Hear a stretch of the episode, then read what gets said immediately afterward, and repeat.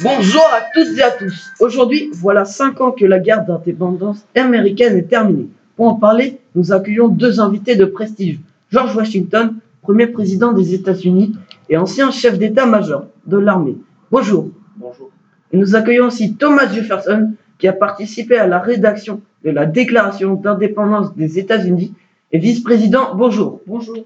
Tout d'abord, Thomas Jefferson, comment la guerre a éclaté? La guerre a éclaté à cause des taxes, car pendant plus d'un siècle, nous bénéficions d'une certaine liberté. Nous élisions des assemblées locales qui régissaient notre quotidien. Nous votions nos propres lois, nos propres budgets.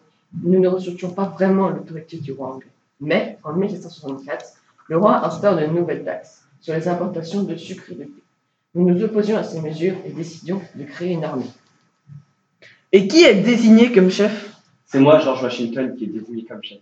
Quelles sont les premières batailles, euh, George Washington? Les premières batailles se sont déroulées le 19 avril 1775 à Lexington et Concord, où nous avons gagné contre les Anglais.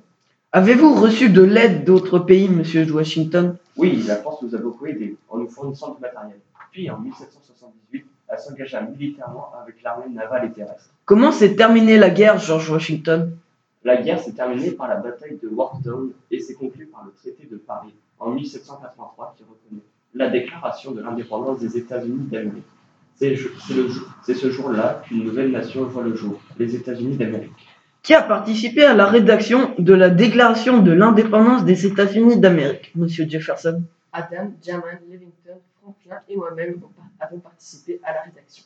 Et qui a approuvé la Déclaration de l'indépendance des États-Unis, George Washington? Les, 13 les représentants des 13 colonies. Pouvez-vous expliquer la constitution des États-Unis et les différents pouvoirs, monsieur Jefferson? Les propriétaires qui sont blancs et riches élisent un congrès qui vote les lois et le budget. C'est le pouvoir législatif. Les propriétaires élisent aussi deux représentants par État. Les représentants élisent un président pour quatre ans. C'est le pouvoir exécutif. Le président nomme neuf juges à vie qui garantit le respect de la Constitution. C'est le pouvoir judiciaire. Merci de nous avoir écoutés et merci à Thomas Jefferson et George Washington d'être venus.